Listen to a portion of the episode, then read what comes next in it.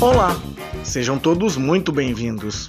Eu sou o Jean K e este é o sexto episódio da segunda temporada do podcast Momento Inclusão. Venham comigo que no caminho eu te explico. Deficientes visuais adoram se divertir, seja em shoppings, parques, praças, até em festas. Eles amam música e basta tocar aquelas mais agitadas que eles começam a dançar. É tão maneiro ver o quanto alegre eles ficam quando tocam uma música, principalmente da qual eles já conhecem. O deficiente visual sente a vibração da música, aquilo traz uma sensação de felicidade que ele não se segura e sai a dançar pela pista, como diz hoje em dia.